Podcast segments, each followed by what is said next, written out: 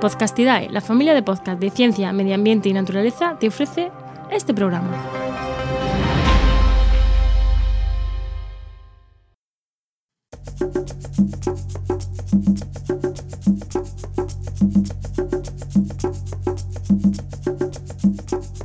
Estás escuchando Mentes Covalentes, tu podcast de química y neurociencia, con Hugo Quintela y Clara García.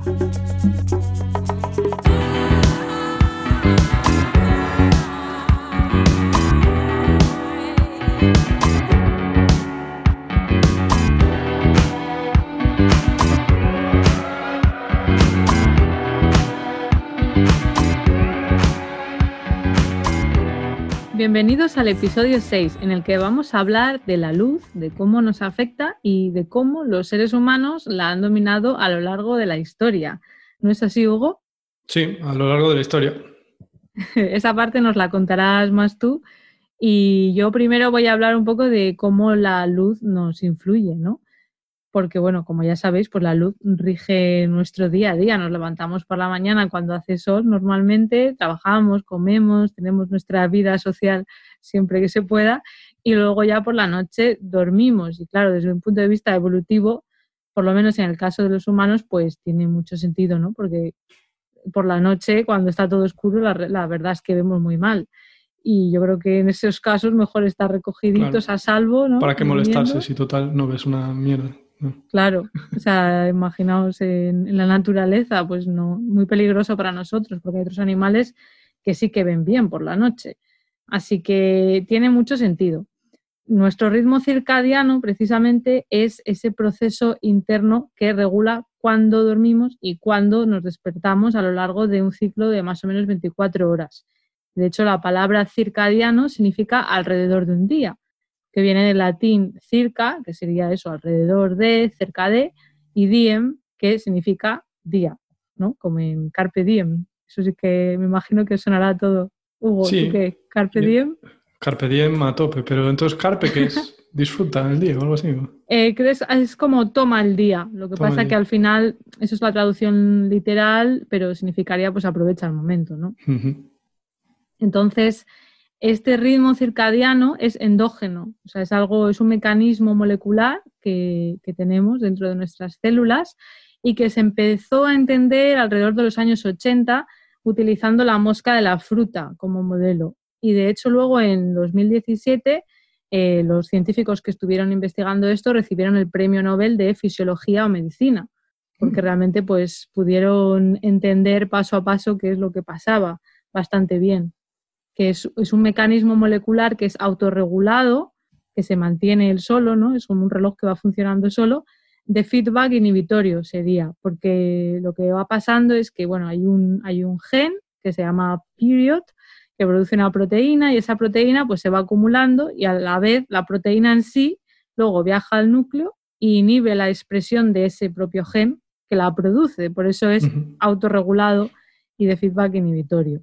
Pero bueno, tiene más detalles esto. ¿eh? Esto solo es uno de los genes, hay más genes y, bueno, esto lleva unos cuantos años entenderlo. Pero bueno, lo importante es entender que eso es como que tuviéramos en cada célula o la mayoría de las células de nuestro cuerpo este reloj molecular que más o menos nos indica en qué momento del día estamos. Perdón, entonces no son solo las células, claro, yo me imaginaba que igual era el sistema nervioso nada más, o sea que una célula igual de tu pie también dice, oh, es de noche, hay que ir a dormir.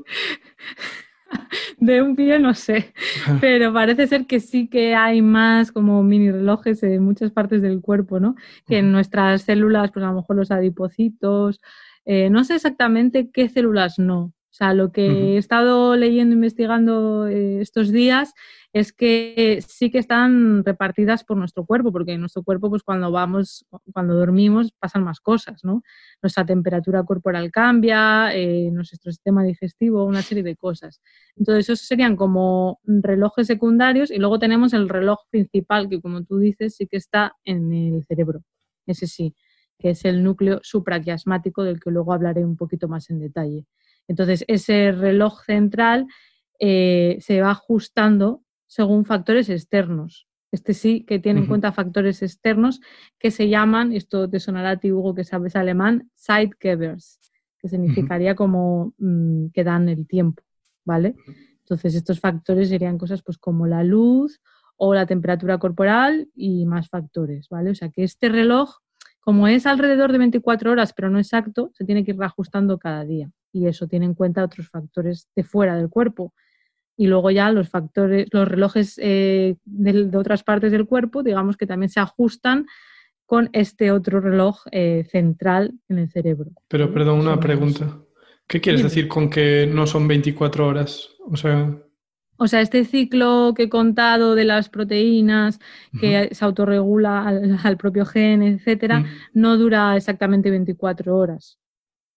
¿Vale? pero No dura, son- o sea, un poquito más. O sea, te refieres que es una diferencia pequeña, ¿no? No grande. Sí, una diferencia pequeña. Entonces, Curioso. para ajustarse cada día, pues tienes que tener en cuenta la luz. De hecho, si tú pones a una persona, de hecho yo vi un documental sobre eso, cogieron a un ex militar y lo pusieron en una especie de búnker sin luz durante días y luego Pero también él estaba de acuerdo. Sí, sí, claro. Él, él- Cogieron Él a un- militar, le pegaron y lo metieron. Lo que quiero decir con el ex militar es que es- es, un- es una persona que está acostumbrada a, bueno, pues a condiciones bastante extremas y luego él se ha dedicado pues a hacer cosas así, ¿vale? De- se expone pues para hacer documentales y no sé, hacen cosas muy aventuro- aventures- aventurosas. Entonces, eh, lo que pasaba es que eh, sin luz, más o menos él sí que se iba despertando a la hora que tocaría, pero al, al cabo de varios días pues en vez de mm, despertarte a las 8, imagínate, a lo mejor te despiertas ya a las 10 y, y te preguntan qué hora crees que es, porque le quitaban relojes, claro, no tenía luz, no tenía nada, ni, ni nada para saber qué hora era. Entonces, eh, poco a poco, a lo largo de los días, sí que iba perdiendo la noción del tiempo un poco, pero sí que más o menos, eh, no, o sea, no se despertaba de repente a las 4 de la mañana, sino que, bueno, pues a lo mejor en a las 8 a las 10 o a las 6 pero eso, necesitamos la luz para realmente eh, regular ese reloj central, ¿vale? Pobre Más hombre. o menos. Ya ves, sí, sí, la verdad es que el pobre lo pasó mal, ¿eh? Luego las notas, sí, encuentro donde vi ese documental, pero era un documental británico, creo que era. Eh, lo, lo dejaré si lo encuentro de nuevo, ¿vale? Vale, gracias. Pero bueno, eh, como este episodio va sobre la luz, eh, vamos a hablar de, eso, ¿no? De cómo la luz puede regular este, este reloj interno que tenemos todos, ¿vale? Así que además mm, voy a matizar que además de ser uno de los factores, parece ser que es el factor que tiene mayor efecto. O sea, nosotros podemos tener horarios de comida, de vida social, etcétera, que todo influye, pero parece que la luz influye más. Entonces, como ya mencionamos en el episodio 2 del color, lo mencionamos brevemente, la melatonina es una sustancia que producimos en nuestro cuerpo, está regulada por la luz, precisamente. La melatonina es una hormona que se deriva de la serotonina y se produce en la glándula pineal, no sé si os sonará, que se llama así porque tiene como forma de, de piña, de piña, de, de piñones, y, pero es muy pequeñita, ¿vale? Y promueve el sueño, haciéndonos sentir pues somnolientos. Entonces, esta glándula pineal es una glándula endocrina que tenemos en el cerebro de los vertebrados, en el centro, digamos, como entre los dos hemisferios. Esta melatonina, eh, para ejercer su función, tiene que unirse a unos receptores que están en las neuronas de una región del hipotálamo que he mencionado antes, que se llama el núcleo supraquiasmático, que es lo que llamamos pues, el reloj ¿no? central. Y se llama así núcleo supraquiasmático porque está justo encima del quiasma óptico. No sé si te suena del quiasma óptico. Quiasma. No, me suenan las miasmas, pero el quiasma no. Pues quiasma significa cruce. Eh, entonces es justamente donde los nervios ópticos cruzan de un lado a otro, ¿vale? Forman, parece una, una X. De hecho, la letra ki en griego es como una X, ¿no? Entonces de ahí la palabra quiasma Ah, y ya aprendemos de etimología de todo aquí en mentes covalentes. Entonces, este núcleo supraquiasmático, pues como está pues, por encima de ese quiasma donde los nervios ópticos se cruzan, pues se llama así, ¿vale? ¿Para qué les harán cruzarse? ¿Para qué? Mm, buena Porque pregunta. entran, entran en contacto, ¿no? ¿no? O sea, es como si fueran dos cables independientes, ¿no? No es que tengan ahí una junta, digamos. No, creo que sí que hay una- unas fibras se quedan en, en el lado que le tocan y en otro, y otras Ah. se pasan al lado contrario del cerebro. Curioso. Mm. Sí, la verdad es que es muy interesante eso del tema de la visión para quizás posibles futuros episodios de mentes covalentes. no lo sé, tampoco. Mm. Ya, ya. Es que claro, también hay que hablar de la química, entonces siempre hay que encontrar temas que podamos encajar las dos cosas. Mm. Pero bueno, como iba diciendo, este núcleo supraquiasmático, nuestro reloj central, es una parte del hipotálamo. Y entonces este hipotálamo pues es una parte del cerebro que también se encuentra en la profundidad, o sea, que no está en la corteza, no está en la superficie, y también está cerca de la glándula pineal, de la que hablábamos antes, que es la que segrega la melatonina. Perdón, una cosa, la eh, glándula pineal además es la que conecta el, cerebro con el alma. Eso es lo que decían los antiguos. sí, los antiguos griegos. Pero qué curioso, ¿verdad? Que dijeran, sí, sí, es ahí. Es ahí, justo, justo. Sí, creo que Descartes también le atribuía. Ah, sí. Ah, eso no sé. Que ahí estaba la conciencia, creo, puede ser. A voleo lo dirían, es que en qué se basarían. Ya, y como lo del corazón, ¿no? También mucha gente durante mucho tiempo se pensó que el alma estaba en el corazón en muchas culturas. Pues no sé, a voleo, sí supongo, lo que, todo lo que proponían de cosas que no puedes probar antes de que existiera el método científico bien desarrollado, pues ya ves. Pero sí, la glándula pineal, glándula pineal.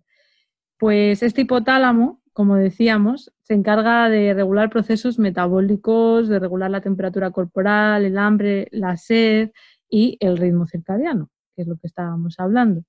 Entonces, para entender un poco cómo funciona esto, ¿qué es lo que pasa? Si hay luz, la luz llega por el ojo ¿no? a nuestra retina y de ahí eso se manda, manda un mensaje a través de los nervios al hipotálamo el cual a su vez le dice a la, glándula, pineal que inhiba esa secreción de melatonina.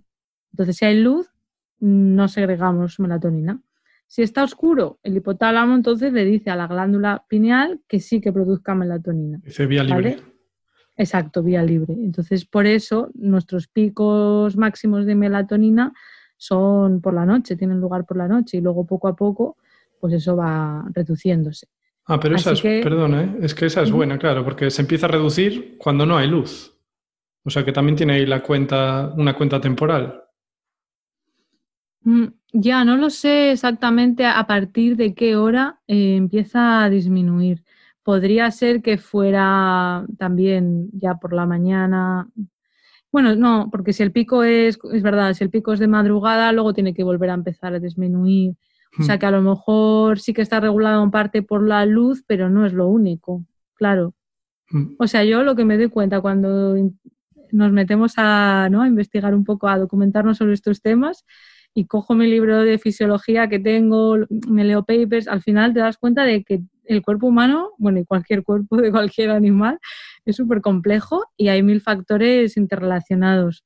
Entonces, lo que contamos aquí, pues es contado de manera simplificada. ¿eh? Entonces, sí, claro, seguro que hay más cosas que intervienen. Así que bueno, esta era la primera parte que quería contar antes de que nos hablaras tú de, qué hemos hecho los humanos a lo largo de la historia y simplemente pues eso, que nos quede claro que la producción de melatonina está regulada eh, por los ciclos de luz y oscuridad y cuanto más larga sea la noche, como en invierno, pues más tiempo estaremos también secretando melatonina. Así que bueno, dicho esto, esta introducción, Hugo, cuéntanos un poco desde el punto de vista de un químico y de la historia, que siempre nos cuentas un poquito de historia, qué hemos hecho los humanos con la luz. Bueno, pues gracias por darme paso, claro, como no podía ser de otra manera. a ver, los seres humanos, claro, al principio estábamos, ¿sabes? Dependíamos de la naturaleza, ¿no? Como ya nos imaginamos.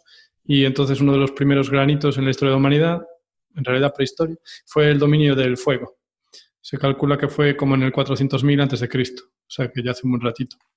Entonces, lo primero que se haría, por supuesto, era, pues cuando se veía fuego por lo que sea por ahí, ser capaz de, digamos, no tenerle un miedo loco e irracional y a lo mejor pues ser capaz de coger una rama que tiene fuego y conservar ese fuego. Y luego ya después en algún momento lo que hicieron fue ser capaces de crearlo. A lo mejor se dieron cuenta que frotando unos palitos, ¿no? que también tiene méritos.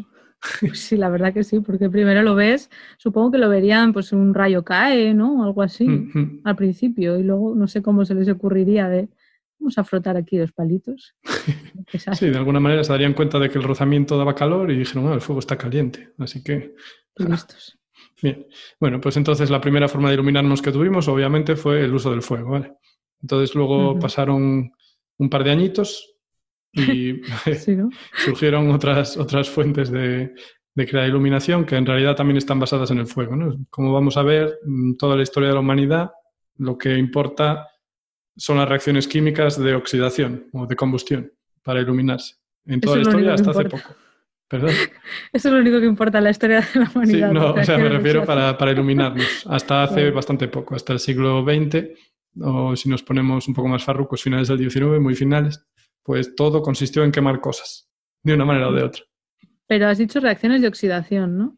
Sí, porque cuando quemas algo lo que estás haciendo es oxidarlo, ¿vale? La combustión... Vale, una pregunta. Porque oxidar normalmente, aquí las personas que no somos químicas, normalmente pues nos acordamos de cuando un metal se oxida, Cierto. Pero desde el punto de vista químico, oxidarse significa algo más concreto, ¿no? Bueno, más general. Sí, más bien podemos decir que es una oxidación, pero es un tipo concreto de oxidación la que genera fuego, vamos. Es, eh, una combustión. ¿vale? Entonces es una reacción más acelerada y la vamos a considerar para materia orgánica. Así que lo que pasa con la materia orgánica es que tienes, pues como hemos dicho un millón de veces, tienes tus cadenas formadas por carbonos unidos a otros carbonos y ya sabe Dios qué, a otras cosas, y al final de eso acaba sacando CO2. Así que estás oxidando el carbono porque de tener cero oxígenos o un par de oxígenos pasas a tener el máximo posible de oxígenos que puedes tener, que son dos. Sé que hemos dicho muchas veces que el carbono se une a cuatro cosas, pero es más estable el carbono unido por dobles enlaces a dos átomos de oxígeno que un compuesto como, sabes, carbono unido cuatro veces a oxígeno. Esos compuestos al mm, final acaban rindiendo dióxido de carbono, que es mucho más estable. O sea, la oxidación es cuando añades oxígeno a un compuesto. Sí, o sea, sí, como mensaje para que nos quede grabado, si es posible, es que oxidar es ganar átomos de oxígeno así. Vale, vale, así de manera general. Vale, perfecto. Bueno, entonces, inventitos para hacer luz, ¿vale? Eh, los primeros fueron las lámparas de aceite, pero me voy a centrar en esos después, porque primero voy a hablar de las velas y todo tendrá mm. sentido. Entonces, la vela, la vela surgió, bueno, hay, las fechas no están muy claras, ¿vale? Pero digamos que el 500 antes de Cristo surgieron las velas como las que conocemos hoy en día al menos físicamente de aspecto. Y si lo pensamos, la vela es una cosa bastante sofisticada, porque jo, funciona bien y dura muchas horas, ¿sabes? Y eso, si lo piensas en un mundo muy primitivo, pues da bastante gusto, está bastante bien pensado, es muy práctico, porque eso, tienes tu palito de cera con su, este, con su mecha, la prendes y ahí tienes luz por un montón de tiempo. Es relativamente segura, ¿sabes? El fuego no se descontrola, eh, arde poco, poquito a poco e incluso cuando se acaba, pues si el recipiente es adecuado, digamos metálico o cerámico, pues no es peligroso. A no ser que te pase un gato al lado y la tire, ¿no? Algo así. Comparado con tener, como al principio, me imagino, pues simplemente. tener una hoguera en tu piso todo hecho de madera, pues no, no es muy, muy peligroso, claro. Pues sí, sí, visto desde el punto de vista, sí que un gran avance. Vale, entonces la vela, eh, para quien no se había dado cuenta, tiene dos elementos principales, que uno es la cera y el otro es la mecha o el filamento que va por dentro. Entonces, eh, cuando enciendes la vela, en primer lugar lo que pasa es que por el, hecho de que esté caliente la llama, eh, crea unas corrientes de aire, ¿no? Que, ah, o sea, calienta el alrededor, este asciende y entonces crea un vacío que es inmediatamente llenado por aire más frío de los alrededores. Entonces eso provoca que tengas un flujo continuo de oxígeno que permite que la llama se siga manteniendo. Y además lo que se quema en realidad no es la propia mecha, porque se quemaría mucho más rápido, sino que es la cera de la vela. Entonces la cera de la vela asciende por la mecha, por un efecto de tensión superficial, va ascendiendo por la, por la mecha y va ardiendo. Y, mm. y, de esta manera, es, bueno, es por eso que la vela dura tanto tiempo. ¿vale? Y entonces, si nos centramos después en lo que es la reacción que está pasando, pues tenemos esa oxidación, ¿no? esa combustión. Pero la energía que genera la llama de la vela no se gasta solo en quemar, sino también en calentar este, la cera, fundirla hasta que sea un líquido y después evaporarla y después quemarla. Entonces hay como tres fases. Hmm. Sí, porque claro, lo que has dicho antes de, de, ese aire caliente que luego pues, hace que se mueva el aire alrededor ¿no? y que le dé más oxígeno, esto lo hemos visto todos de pequeños, supongo, el típico experimento de que si pones un vaso tapando la vela, al cabo de un rato se apaga porque ya no tiene oxígeno, consume el oxígeno, claro, en la combustión, ¿no? y, y, se queda sin nada. Entonces, sí, nunca me lo había parado a pensar lo que has contado, ¿no? De cómo se va moviendo el aire y lo de que la cera, la propia cera, es la que va impregnando la mecha, ¿no? Claro, porque si no la mecha se acabaría en un segundo con lo cortito Claro, porque iría bajando, ¿no? Hasta la cera, ¡puff! y se apagaría. Y ya está. Claro, eso es por tensión superficial, que esa cera eh, como que va impregnando la mecha, ¿no? Y se va combustiendo. Y entonces ahora, si nos centramos en hablar de la cera, pues en la antigüedad había dos fuentes principales. En la antigua China y en la India se utilizaba casi solo cera de abeja y eh, en el Imperio Romano muy mayoritariamente también. Luego, eh, cuando llegó a Europa en la Edad Media, ahí se empezó a usar el sebo, ¿vale? Porque como se perdió la organización que había en el Imperio Romano, pues la gente utilizaba lo que tenía a mano. Entonces ponía sebo animal y es lo que hacía para hacer, pues eso, la base de la, de la vela. El problema es que apestaba, ¿vale? Porque yo creo, no sé por qué, yo creo que nunca quemé sebo, pero me da la impresión de que sea lo que huele sebo quemado. No sé por qué. Bueno, Yo no es que debe apestar muchísimo. O sea, es la grasa de los animales que utilizarían para comer, ¿no? Porque dirían, mm. venga, pues esto lo retiro y, hacemos velas. Y entonces, para explicar. ¿También? ¿Perdón? Y jabones también se pueden hacer con. Con, las grasas, sí. Sí, sí, también se puede hacer. Pero entonces ahora voy a explicar un poquito qué es químicamente la cera y las grasas, porque el sebo viene siendo grasa, ¿vale? Es grasa como intensa, dura, pero es grasa. Eh, entonces, la cera de abeja y las ceras en general son compuestos que utilizan los animales y también las plantas en general para proteger sus estructuras. Por ejemplo, las plantas cubren sus hojas con cera para no absorber el agua o, bueno, para evitar la pérdida de agua. Y eh, los animales, pues a lo mejor los insectos, por ejemplo, cubren también su cuerpo con cera para evitar ser engullidos por una gota de agua y ahogarse dentro. Entonces tienen la superficie de su cuerpo, está cubierta por cera y entonces le resbala el agua por encima como un impermeable que llevan los insectos y las plantas. y eh, las ceras, pues son, eh, uno, bueno, son ésteres. ¿vale? Los ésteres se forman mediante una reacción de condensación entre un ácido graso, y ahora tengo que decir lo que es un ácido graso. Un ácido graso es un ácido, que creo que todavía no explicamos lo que son los ácidos orgánicos aquí. No. Bien, recordemos, carbono unido a cuatro cosas. En el ácido, en un grupo ácido, el carbono está unido por un doble enlace a un oxígeno y por un enlace simple a un grupo OH, que es un oxígeno unido a un hidrógeno. Entonces, cuando tienes un carbono unido a la vez a un oxígeno por un enlace doble y a otro oxígeno por un enlace simple, que a su vez ese oxígeno que está unido por un enlace simple al carbono está unido a un hidrógeno, eso es un ácido. Que sin dibujarlo es complicado. Sí, COOH, ¿vale? Sí, que eso a veces en las fórmulas mm. químicas hay muchas maneras de, bueno, según lo que yo recuerdo, ¿no? Tú lo mm. puedes dibujar bien con el doble enlace, ¿no? Una C, dos palitos para arriba con una O y otro palito para abajo con un OH, o simplemente simplificarlo más y poner simplemente COH, y eso ya sabes que es el grupo Efectivamente. del ácido, ¿no? Hay gente que también pone CO2H, ¿Ah, pero ¿Ah? Eso no lo he visto nunca. Yo prefiero poner COH porque mi jefe del doctorado dijo que siempre así, siempre así. Yo nunca lo había visto, pero claro, en libros y eso no. Pero bueno, vale, o sea que si llevan ese grupo COH es, un, ácido. Entonces ácido graso ya tiene que tener algo Entonces, exacto, los ácidos grasos tienen ese grupo ácido por un lado y unido a ese carbono tienen cadenas largas de carbonos. O sea, que tienen muchos carbonos unidos en fila pif, pof, pif, pof. Y luego todo lo que no sean carbonos son hidrógenos, ¿vale? Porque nos acordamos de nuevo, carbono se tiene que unir a cuatro cosas. Así que todo lo que no esté unido a carbono, hidrógenos. Así que al final son cadenas muy largas con una cabeza ácida. ¿vale? entonces, el éster ocurre cuando condensas ese, ese ácido graso con un monoalcohol. O sea, el alcohol ya dijimos que es el grupo OH unido a un carbono. Vale, pues entonces el éster se forma al unir un alcohol con un ácido. ¡Paf! y libera una molécula de agua, por eso se llama reacción de condensación, porque se condensa agua, ¿no? O sea, porque se forma Vale. Entonces, cuando juntas un ácido graso con un monoalcohol de cadena larga, o sea, que también tiene una fila de atomitos de carbono unidos los unos a los otros, ¡pam! Pues ahí tienes una cera. Eso es una cera. Y después, ah, las grasas son esos ácidos grasos de nuevo, pero en vez de unirse a un monoalcohol, se unen a un glicerol, ¿vale? Y el glicerol eh, es un, un compuesto que tiene tres alcoholes y una cadena de carbono cortita. ¿vale?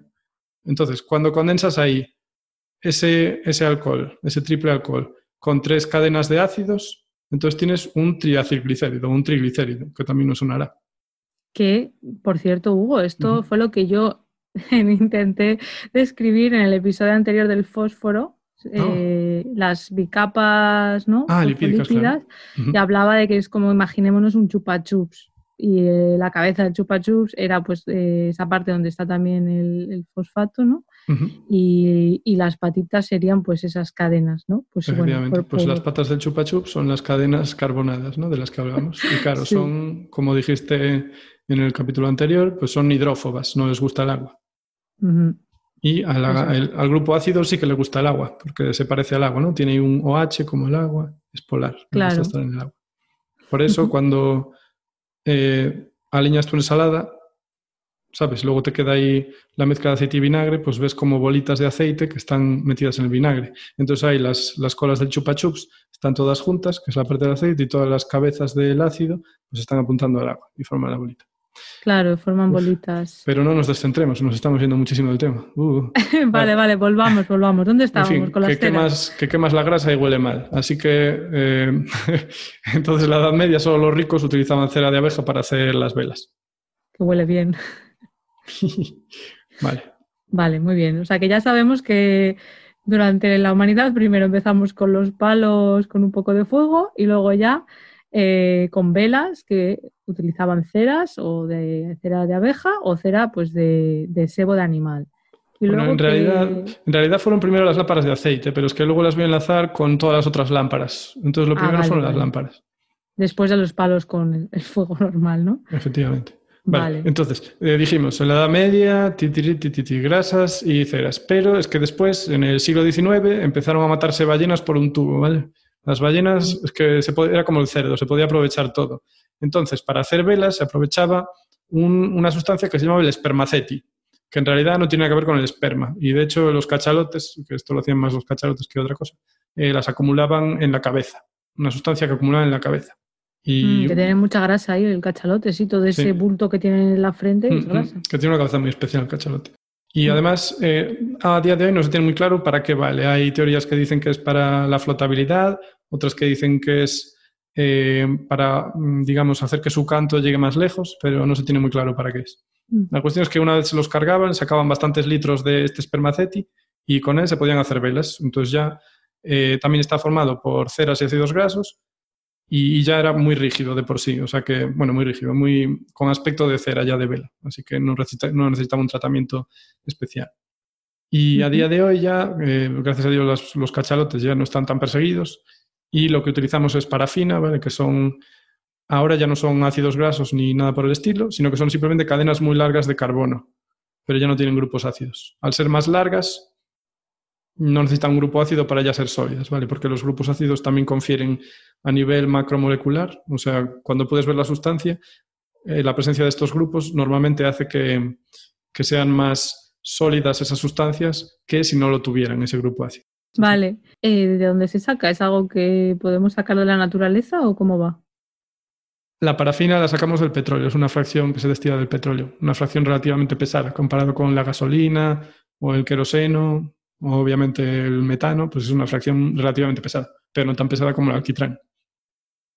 Vale, y es muy barato. Cuando estamos, cuando estamos utilizando velas, estamos utilizando algo que no es renovable.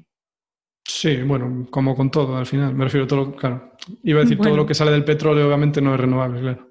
Sí, sí. Claro, bueno, quiero decir, a ver, si, si lo coges de la cera de las abejas, pues ellas siguen produciendo, pero. Cierto. ¿no? el petróleo, pues se va a acabar. A ver, no digo que no, pero bueno, si lo piensas también, a las abejas les causas un perjuicio y cogiendo del petróleo no le causas perjuicio a nadie, claro.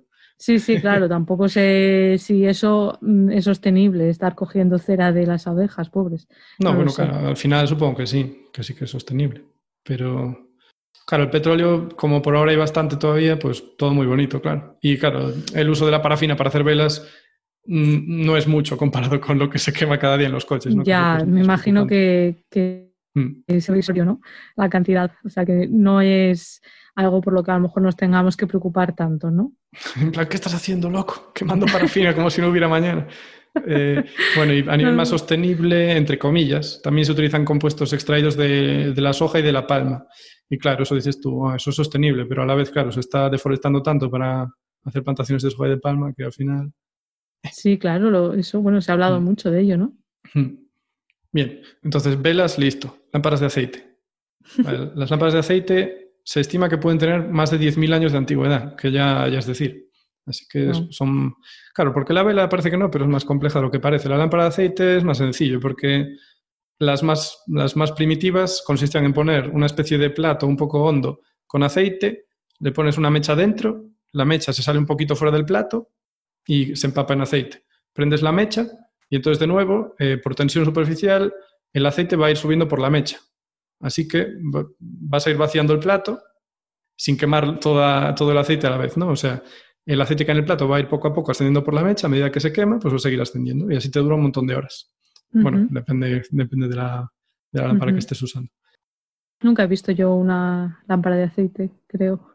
Pues, hmm, pues yo puedo que tampoco, fíjate. Bueno, sí, ahora en Wikipedia. sí, Las claro. fotos de Wikipedia En fotos. en plan, ¿pero qué No, a lo mejor en algunos países sí que la siguen usando, no sé. Sí, y las lámparas de aceite eran muy populares en la época de los romanos, ¿no? Era la principal fuente de iluminación. Y lo que quemaban era, con diferencia, mayoritariamente aceite de oliva. Además, no olía mal y, y el aceite de oliva es principalmente ácido oleico.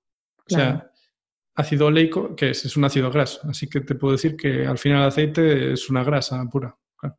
Pero es una grasa vegetal y las grasas vegetales normalmente no son tan sólidas como las animales, ni tampoco apesta como el sebo. Exacto. Y el ácido oleico tiene una cadena de 18 átomos de carbono, así a nivel informativo. Vale, Vale, está bien saberlo. vale bueno, pues estas eran las lámparas más primitivas y en, en- en los romanos utilizaban aceite de oliva, pero eh, los chinos ya tenían lámparas también de aceite hacía mucho tiempo y ellos utilizaban pues otros aceites vegetales como de sésamo o de cacahuete. Y bueno, no, perdón, el de cacahuete es en la India, ¿vale? Los chinos usaban más sésamo. Claro, cada Ahí. uno lo que tuviera más a mano, ¿no? Claro, al final es que depende de lo que tengas. Entonces, ¿qué pasó? Que con, la, con el paso del tiempo, bueno, convivieron obviamente las lámparas de aceite y las velas, pero las lámparas de aceite se sofisticaron bastante con el paso del tiempo. Entonces, se les añadieron, bueno, ornamentos y luego mecanismos que permitían mover la mecha, ¿sabes? Sin tener que acceder, digamos, al interior de, de la lámpara, podías ir desplazando la mecha, también podía regular un poco la, la intensidad y se rodeó de una, bueno, pues de un vidrio, ¿no? Para que si sopla el viento no se te apague la vela. Claro. Y de nuevo, las pobres ballenas pues también sufrieron eh, para iluminarnos. Qué bonito pensarlo, ¿no? Que las ballenas se sacrificaron para que tuviéramos luz. Bueno, bonito no, pero Bueno, se sacrificaron entre comillas, porque Sí, no fue decisión. más bien fueron asesinadas. Vale, y entonces Mm. también, de nuevo, pues el aceite de cachalote se utilizó mucho durante el siglo XIX para iluminar, para quemar en Mm. lámparas de aceite. Pero eh, pasó que se descubrió el petróleo. Entonces se pasó a utilizar el queroseno, que es una fracción del petróleo más pesada que la gasolina, o sea, así para resumir, más pesada que la gasolina, pero más ligera que las parafinas de las que hablamos. Así que sigue siendo un líquido, es un líquido y no es aceitoso. Cuando se dice ligero y pesado, es el número de, de carbonos. Sí, sí, hablamos del número de átomos de carbono. Por ejemplo, la gasolina es, bueno, son mezclas muy complicadas, no es una sustancia pura ni de lejos. Entonces, la gasolina tiene hidrocarburos, o sea, solo átomos de carbono y átomos de hidrógeno, eh, pues de entre 5 y 12 átomos. Pero no tienen por qué ser lineales, ¿vale? O sea, que puedes tener, esto no es una cadena, sino que a lo mejor un átomo de carbono está unido a tres átomos de carbono en vez de solo a dos. O sea, que se ramifican. Y bueno, también tienen compuestos aromáticos, de los que ya hablamos el otro día. Así que bueno, Ujú, el- vale. la gasolina entre 5 y 12 átomos de carbono, así de media, y el queroseno pues es más pesado, pues tiene entre 8 y 15, 16. Por eso sí que es más Vale. Vale, gracias por la aclaración. De nada, gracias por tus preguntas inteligentes. Eh, ¿Y qué pasó? Que en el siglo XIX se hizo muy barato, en comparación, claro, con matar cachalotes, pues extraerlo del petróleo. Y una de las personas que se hizo rica gracias a esto fue Rockefeller. Hizo su Anda. fortuna de- del petróleo y el queroseno. Hmm. Bien, entonces a día de hoy aún se siguen usando en algunos sitios lámparas de queroseno.